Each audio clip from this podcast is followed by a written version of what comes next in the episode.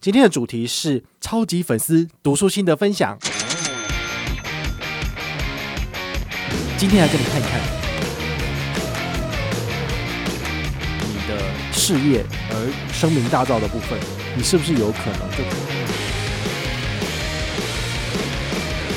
嗨，我是宝可梦，欢迎回到宝可梦卡好。我们今天呢来跟大家聊一本书哈，这本书是我前一阵子入手的，好，这个叫做。超级粉丝哈，这个应该蛮有趣的哦，因为很多人都有点好奇，说之前已经有讲过一些铁粉的理论了，那这一次在讲这个东西，就是呃里面有什么新意吗？好，我们来跟大家分享。然后呢，这本书是宝鼎出版的，我们之前也有跟大家介绍过一个一本书啊，叫做《做个有 sense 的人》，好，这也是蛮有趣的哈。发现他们的书其实都还蛮符合我的调性哦，就是他的东西我都觉得很好玩哈，没有非常的生硬或者是非常的死板的东西。好，那这种跟行销有关的东西，我觉得大家如果有兴趣也可以看一下哈，毕竟可以就是拓展一下自己的视野，也蛮好玩的。那我们来开始聊。一开始呢，哈，我想要跟大家聊，就是说，诶，为什么网络上很多人，哈，就是这些 KOL、这些网红都在冲自己的订阅跟这个粉丝数量啊？好，这个很有趣。我们其实，在之前的节目有跟大家聊到，就是我的这个粉丝数哈，现在已经突破十万了哈。但这个数字其实是蛮难得的哈，毕竟在 FB 现在触及这么烂的情况之下，实在是很难往上冲。你大概要花钱才有办法，就是呃成效冲得跟以前一样快。那就回到这个问题的源头，就是为什么大家都觉得说，诶，这个追踪数或者订阅数高，就就是大家想要追寻的。好，其实这有点跟这个行销漏斗的这个理论是有关的哈，比如说。啊、如果你有书的话，你可以翻开来看，哈，或者是没有的话呢，我直接跟你说明，就是一般行销人他们会觉得，你如果要赚钱的话呢，你先画一个倒三角形，最上面那一层最多就是做流量，你的流量越多，代表进来的人就越多，然后第二层呢就叫做订户，哈，他可能订阅你了，所以他将来就可以收到你的讯息，好，所以这一层的话就在比较小，因为很多人可能都是看看之后就走掉了，但是如果他订阅了你，他对你的东西有兴趣，那你。就有可能可以从他身上就是拿到一些东西，好，不论是影响力还是怎么样，或者卖他东西。那第三的话叫做销售额，好，第三层，第三层进来的话又更小了，好，更窄小这部分就是他是你的订户，那他可能看到你卖的东西他有兴趣，然后他才就是呃出手，好，那到最后最后呢才是所谓的顾客，哈，就是他已经成为你的订阅户，然后他也买了你的东西，最后才会成为你的忠实客户。好，所以一般这个销售漏斗是一个倒三角形。所以如果你的前面的开始的源头流量不多的话，你其实最后是很难赚钱的。好，不论是企业体还是个人的部分，所以很多人都会想办法增加自己的这个流量，或者是它这个源头的部分。所以像 YouTube 的这个百万订阅就很重要了。好，或者是你的 FB 的按赞追踪数很重要，或者你 IG 的这个数字，哦，就会变成是很多厂商他们在下广告时唯一的依据。但事实上不只是这样子啊，因为除了看你的这个整体的流量之外，很重要的一点就是粉丝的互动率。好，就是如果你的铁粉越多，你的含金量其实是越高的。好，所以这本书它在一开始它讲的是另外一个正三角形的行销的说明啦。好，我也提供给大家参考。其实以一个正三角形来看的话，最下面那个部分的基数是最多的，就是所谓的流量。哈，就是所谓的路人甲，一般人看到的。那么这些人呢？他必须要对你的东西有兴趣之后，他才会往上一层变成所谓的活跃者。活跃者就是看了你的东西之后，会给你按赞、留言、分享，哈，然后也会叫身边亲友来看的，好，这个就是一个比较活跃的，跟你参与互动的这个。那再往上一点呢，叫做关系人。那关系人的部分可能是，诶，你有什么特殊的群组，比如说你有成立这个 Telegram 群组，或者你有成立 Line 群组，好，或者是这些商家有提供这样子的平台。你有兴趣你就加入，那他有最新的视频，他可以直接给你，这样就是非常非常紧密的部分。那最高的那一层叫做超级粉丝，好，也就是人数最少的那个金字塔顶端的这一群人。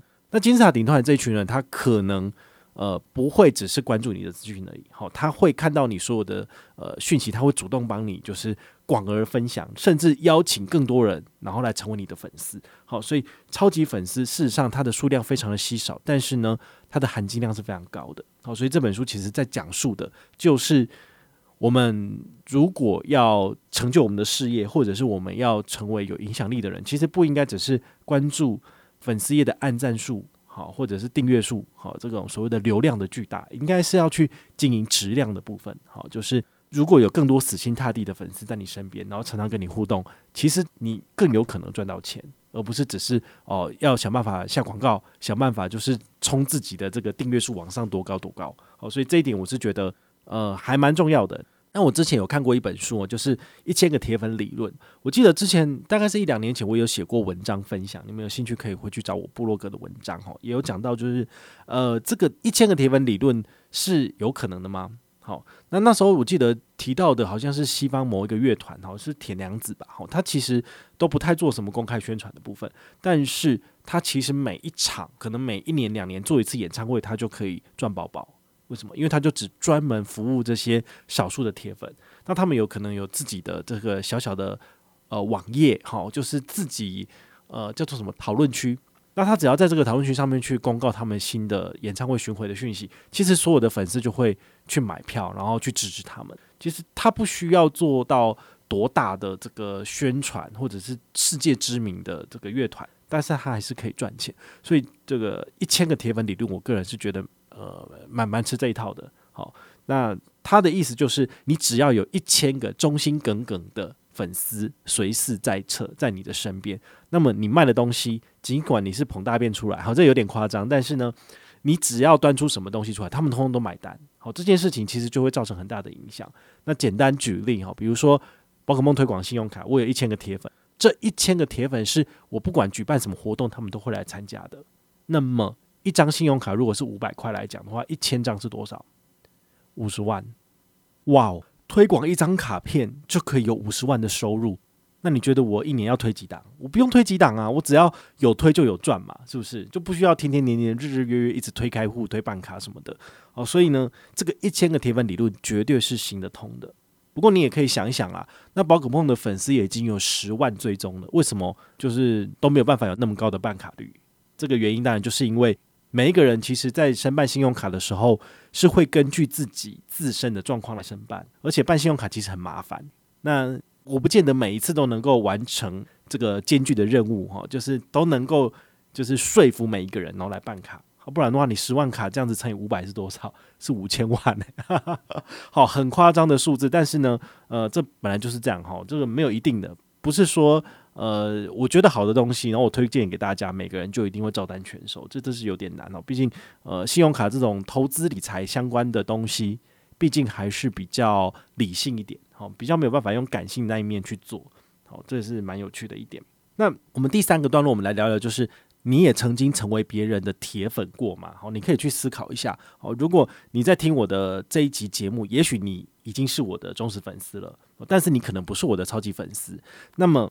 宝可梦也是别的品牌或是别人的超级粉丝嘛？哈，这个是蛮有趣的一个一个问题啦。哈，我也跟大家分享一下我自己的这个过去的经历。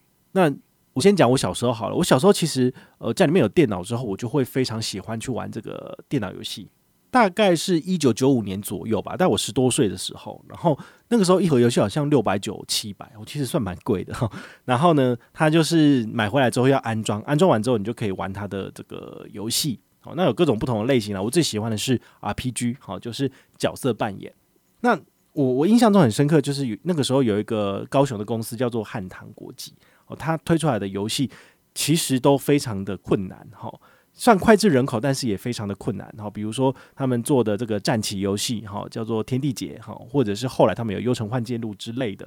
那这些游戏其实都有非常丰富的故事剧情，但是它的它也有非常多那种。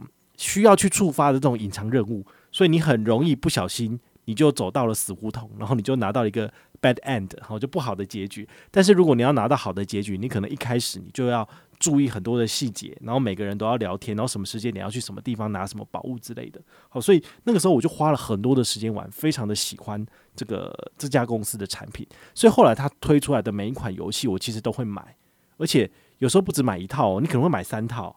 哦，两套你要收藏，一套可能是给别人或者是给弟弟玩，然后我自己也要拆一套来玩。哦，所以那个时候光是一套游戏，我可能就花一千多两千块。诶，小朋友诶，就那么多钱嘛，对不对？你就觉得真的是所有的零用钱全部都花在这个地方了。那后来这个公司因为经营不善的关系，好，就是后来就收掉了，收掉就被并入那个智冠科技。那现在呢，它就是因为智慧型手机风行的关系，好，那个手机游戏嘛，所以它这个 IP 哈，这个产品呢就。死灰复燃，好，它叫做《天地劫》手游，就最近大概半年前推出。好，那这阵子因为我知道这个消息之后，我也是第一时间就开始下载来使用来玩这样子。好，那等于是说，呃，他对我的这个影响力其实还是在的，我还是他的忠实的铁粉。好，那他有什么新的产品，我还是会去试着尝试去使用。但是呢，你说手游不是要一直氪金吗？这件事情我就有点犹豫了哈。毕竟你也知道赚钱不易，我可能就会选择说，诶，我花时间去玩，但是我不见得要真的去氪金。让他们赚钱这样子，好，所以呢，这是我个人的第一个这个呃铁粉的经验。那第二个，好，我其实小时候我也很喜欢收集这个电影的 DVD，好，因为以前还没有这种串流服务 Netflix 之类的，所以你可能在电影院看完电影之后呢，你可能要等个半年，然后这个片商他们有出 DVD 之后呢，你就可以买来收藏，好，因为好看的电影你总是会想要一看再看嘛。那除此之外，它 DVD 里面都会有所谓的幕后花絮，好像。Toy Story 哦，就是 Pixar 它的第一部长片，哈，动画长片《玩具总动员》哦，它里面的那个附录的部分，它有一些呃 The Making 哈，就是怎么去制作这一部电影，然后他们的整个起源，然后呢，怎么跟迪士尼合作，后来迪士尼退出之后，他们又怎么怎么怎么做，其实它里面有非常详尽的这个故事哈，都是一篇一篇的短片可以看，我就觉得这就是物超所值啊。好，那这本书的作者，好，这个帕特弗弗里他也是一样。好，他说他在举例，他在书里面举例的时候，也有讲到说，其实《Toy Story》对他来讲就是非常棒的一部电影。然后他拿到 DVD 之后呢，他疯狂的看完了，赶快跟身边的亲友推荐，要求身边的亲友也要赶快去看，赶快去买。这就是所谓的粉丝的影响力。然后你喜欢这个东西，你就会不断的去收集，然后甚至跟身边的亲友讲，然后也邀请他们入坑。好，其实就是这样子。第三个最近的案例哦，就是 Disney Plus。然后我们上个月有跟大家介绍如何加入，好，然后怎么省钱嘛。那我最近开始在看了嘛，花一点时间在看之后，发现它有一部影集蛮有趣的，好，就是两年前在美国推出 Disney Plus 服务的时候，他们就已经上架的这个影集。那台湾是当然是现在上架才能看嘛，叫做《曼达洛人》。那《曼达洛人》它其实是根基在 Star Wars，好，这个星际大战下面的某一个延伸的系列。我本来就想说，《星际大战》我本来就不是那么喜欢，就是它有电影，我可能会稍微看一下。好，那前两三年有时候都会有一些新的续集在上，我可能就会凑热闹去看。好，因为平常平日晚上没事就跑去看电影这样子啊，反正看一部电影也不过才一百五、一百六，很便宜，没有差这样子。那这个 Disney Plus 的《曼达洛人》呢，我一打开看之后，我就发觉哇！这真的是不一样。第一集可能还想说啊，不就是一些在星际旅行的故事，然后就是赏金猎人嘛，对不对？然后就是啊、去去解任务，然后呢就是赚奖金。然后他在第一集的结尾呢，居然出现了一个超可爱的这个人物，好，就是尤达宝宝。好，我们都知道这个《星际大战》里面有一个非常重要的一个灵魂人物，就是尤达大师。尤达大师就是看起来就是绿色的外星人，然后丑丑扁扁一堆毛。那大家看起来就是不是这么可口，对不对？好，但是呢，这个曼达洛人这个延伸剧集呢，他把它就是改头换面了，就是说他们是同一个物种，但是他是那个物种里面非常小的一个年轻的的一个小娃娃的造型，好，非常的可爱，然后就是一脸就是那个人畜无害，然后眼睛大大的这样子，但是呢。他就是会出其不意的，就是跑去吞那个什么蟾蜍啊，然后还是看一些地上有一些什么东西在爬着，就把它抓来吃，这样也是有点看起来有点凶猛这样子啊，但是很有趣。然后他这个故事里面呢，他就是跟着男主角，然后不断的在做旅行。然后去找寻什么事情，这样子我就不爆雷了。那我看完了第一季之后，欲罢不能，马上看第二季。看完之后呢，我就觉得，哎呀，我今年我的圣诞礼物就想要一个这个尤达宝宝，很可爱这样子。但是我想说，如果你真的买了一个尤达宝宝，然后你把它放在你的床头，那你晚上睡醒的时候不会被吓死啊？哟，就是有一个鬼在旁边哦，所以这个是非常有趣的。但是我的确是看了这个《曼达洛人》这一部影集之后呢，我就直接被圈粉。他如果有出第三季，我一定要接着看。哦，就是这个样子，好，所以这个是很有很有趣的一个，就是从普通人不认识这个东西，然后经历了四个阶段之后，然后我就成为他的超级粉丝，这样子。好，那他包括他后面有一些那个所谓的幕后花絮，你看他们也有幕后花絮。好，他也幕后花絮也做了七八集，那我也是找时间慢慢把它看完，就会知道说，哇，这个每一集的导演都是有不同的人长进，那难怪每一集的风格都不一样，有的风格就很像是恐怖片，有的像异形，然后有的就像是那个。热血的那个飞车追逐的那种 style，其实不同的导演导出来的戏，好，他们每一集大概四十五分钟都不太一样。那一季大概八集左右，所以两季大概十六集，诶，看了真的是蛮过瘾的哈。所以我就觉得，你如果喜欢 T T Plus，你也没没什么事，在家没事做，你就可以把它打开来看，你就能够体会我讲的这种所谓真正被圈粉的感觉。好，那回到我们自己的平台哦，就是宝可梦经营的这些社群平台里面，我有对大家做一个称呼，叫做小财神们。好，这个东西还后来被朋友拿来取笑，就是说，就是怎么那么幼稚啊？就叫别人叫小财神，可是我是大财神啊！你看，我都给大家很多钱，那你们是我的小财神，你们也替我赚了不少钱，这不是很好吗？就是互利共享嘛。好，所以呢，我是觉得这个词其实没有贬义，然后大家也就是蛮乐在其中，因为反正你在我的社群里面越活跃，你就可以拿到更多好处。然后其实其实没有不好啊。那我也不是推你一些拐瓜裂枣烂产品。那你这些产品你自己就是扪心自问嘛，是不是真的很烂？没有啊，大户也是目前最好用的产品之类的。那你当然就会觉得说，诶、成为小财神，成为我社群里面的一份子，是与有荣焉的一件事情。那甚至我发的贴文，你都会诶划过去的时候稍微再看一下，这样子。好，这当然是路人甲的等级。但是如果你有兴趣，你就会再点到我的粉丝页，然后再从头到尾看一遍。因为很多人都会这样做，就觉得，诶、今天分享的消息，诶、好像蛮有趣的，然后想要看看有没有其他的资讯这样子的。那我自己这边的话呢，我大概是两年前开始，然后有想要成立这所谓的呃，比如说社团、好社群，然后成立这个讨论区，然后让更多人可以进来。可是那时候我就把这个标准设得非常的高哈，就是要成为我们幼幼班的成员，你可能先要累积一点省钱金点。可是那时候省钱金点是需要开户办卡才能够拿到的哦。那那个时候可能大家没有那么踊跃，所以我第一批捞进来的人大概就是三四十个人。那之后呢，慢慢增加，现在差不多才六十个人而已。好，所以我的门槛越来越高。那现在的话，你如果要加入，你可能要累积。我们现在玩的是积分制，好，这个宝可梦满级积分，好，那你办一张卡，你就可以累积五百积分。哦，以前是只要办一张卡就可以加入了，现在的话，你要办几张卡呢？我们现在累积一万积分才能够加入，那你就是要办二十张卡，你就知道那个门槛是越来越高哈。因为我觉得，如果门槛很低的话呢，那它其实就没有什么稀有性。那我希望能够找到最忠诚的支持者，所以我就把我的门槛列得比较高。所以你可能要在一年之内，就是所有的活动都要尽量想办法跟，才有办法加入这样子。好，那我们也小小的剧透，就是明年的话又要涨两千积分的哈，你要一万两千积分才能够加入我的悠悠班哈。那一样也要一万两千积分才能够升级为这个基础班的成员。一般粉丝悠悠班、基础班有什么差？就是你在参加活动兑换积分的时候，你可以兑换的比较多奖励。好，因为我这个东西虽然说是为了我自己，就是推广活动而成立的积分制度，但是呢，你们也可以从里面去捞到一点好处。但为了避免我自己失血太多，所以我一般成员就只限制每一个人一个月只能够兑换一百到两百积分。好，所以你如果有在参加活动的话，你参加一档拿五百。两档一千，你大概一年之内都可以换掉，这没有什么问题。但如果你是超级粉丝的话呢，你会参加非常多的活动，那你就会累积很多的积分。那怎么样才能够把它全部使用掉呢？那你只能够就是想办法加入幼幼班。加入幼幼班之后，每一个人一个月可以兑换一千积分。一千积分，你如果十二个月月月兑换，就可以兑换一万两千积分，换一万两千礼券，其实算蛮多的。好，因为你要从银行身上拿走一万两千块的礼券或是刷卡金，其实都蛮难的。好，没有那么容易，除非你要一直办新卡，一直办新卡。对，但是我这边的话，就是提供给幼幼班的成员有一个比较高的兑换比例。